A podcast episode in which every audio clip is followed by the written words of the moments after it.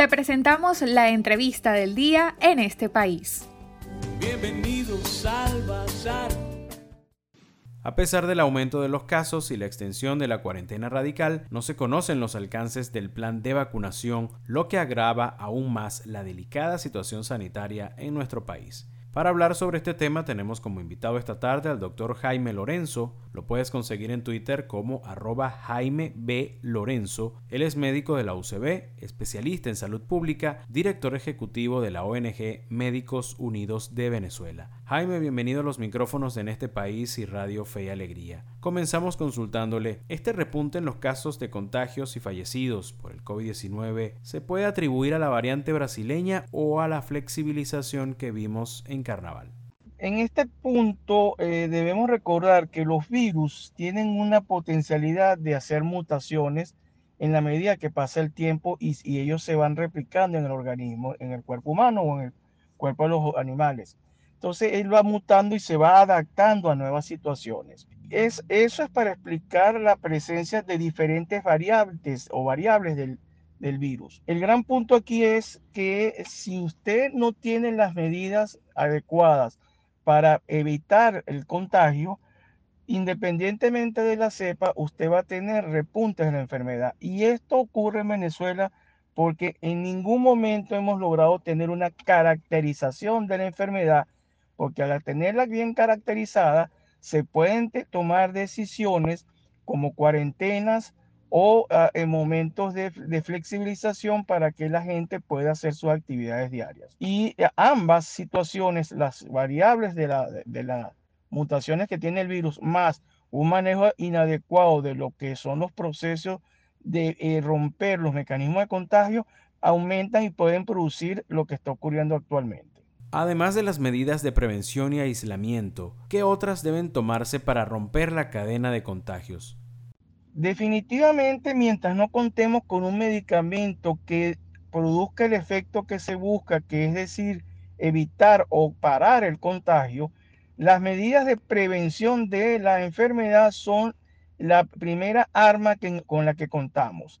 Por buena suerte ya tenemos una luz al final, que es la presencia de las vacunas entendiendo que las vacunas son uno de los mejores mecanismos para acabar con o, erradicar una enfermedad dada. Tenemos ejemplos durante mucho eh, tiempo como la, eh, erradicación del, polio, eh, el manejo de, las epidemias de, de tuberculosis y sarampión y difteria, que en los países donde se cumplen procesos o planes de inmunización adecuados no sufren de esas enfermedades. Les recordamos que estamos conversando con el doctor Jaime Lorenzo, él es médico de la UCB, especialista en salud pública, director ejecutivo de la ONG Médicos Unidos de Venezuela. ¿Qué porcentaje del personal sanitario estiman que ya se ha vacunado en el país? Decirte un porcentaje del personal que a los actuales momentos ha sido vacunado sería muy temerario porque eh, ha, sido un mecanismo, eh, esta fase de inmunización del personal sanitario que se ve o, percibimos que no hay un protocolo o unas reglas que sean de cumplimiento a todo el sistema. Y pongo ejemplos. Hemos encontrado hospitales que han vacunado solamente al personal médico y enfermera de servicios de, eh, de choque con respecto a la enfermedad. En otros hospitales han vacunado a todo el personal, incluyendo los, los colegas jubilados en otros solamente vacunan a los menores de 59 años y hay algunos de por encima de 59 que están activos pero no son vacunados. Es decir, al haber esa anarquía y no existir un, un plan muy claro de cuáles son las fases y a quiénes les corresponde vacunarse, llevar porcentaje y de paso es muy difícil la recolección de información por el miedo que tiene la propia gente del establecimiento de aportar una información que no es ningún secreto de Estado, más bien debería ser pública y de fácil acceso a todo el mundo. Para cerrar, doctor, ¿qué opina sobre la decisión del gobierno de no aceptar las vacunas de AstraZeneca y el presunto interés por esperar las de Johnson Johnson que tardarían más en llegar vía COVAX? Hay que tener bien claro lo siguiente. Lo primero, cuando se habla de una vacuna, hay que tener muy claro que para llegar a hablar de una vacuna es porque esta ha cumplido con dos grandes requisitos. Uno, que dé protección contra la enfermedad que está elaborada y dos, que no produzca daño en el ser humano. Basándonos en esas dos situaciones, todas las vacunas, al igual que todos los medicamentos, tienen que pasar unas fases de estudio.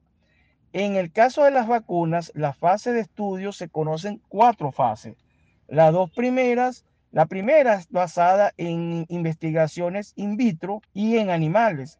La fase 2 empieza con estudios en seres humanos bien reglamentados y la fase 3 igual, ya son estudios macro mayores buscando y haciendo pruebas para estar seguro de que la vacuna no va a hacer daño. Y la fase 4 es en la que se encuentran ahorita todas las vacunas porque a todas se les está haciendo el seguimiento necesario para poder saber si hacen daño en el ser humano y si están produciendo el efecto que se busca, que es la protección a la gente y no hacer daño. Las decisiones del gobierno, los gobiernos tienen libertad, según sus propias normas, de excluir o aceptar una vacuna. Pero para hacer eso tienes que tener un fundamento científico muy, muy claro. Y no solamente eso, sino que estás negando a vacunas que tienen el reconocimiento del órgano rector que tú dices que lo vas a aceptar, que la OMS. Es decir, hay unas contrasituaciones interesantes ahí. Y de paso, eh, se, habla de, de unas provacunas que están planteándose, que están en fase 2, como el caso de las vacunas cubanas, dicho por la comunidad internacional, que están tratándose de ya, mostrándose como que van a ser utilizadas en Venezuela.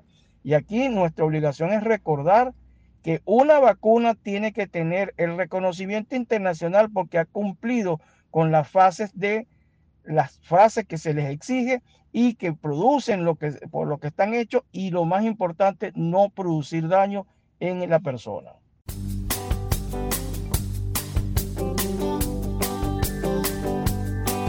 Bienvenidos al Bazar. Le agradecemos al doctor Jaime Lorenzo, médico de la UCB, especialista en salud pública, director ejecutivo de la ONG Médicos Unidos de Venezuela, por su intervención esta tarde. Para conocer más del programa en este país, visita nuestras cuentas en redes sociales, en Twitter e Instagram como arroba en este país radio, en Facebook en este país programa radiofónico y en la página web en estepaís.info.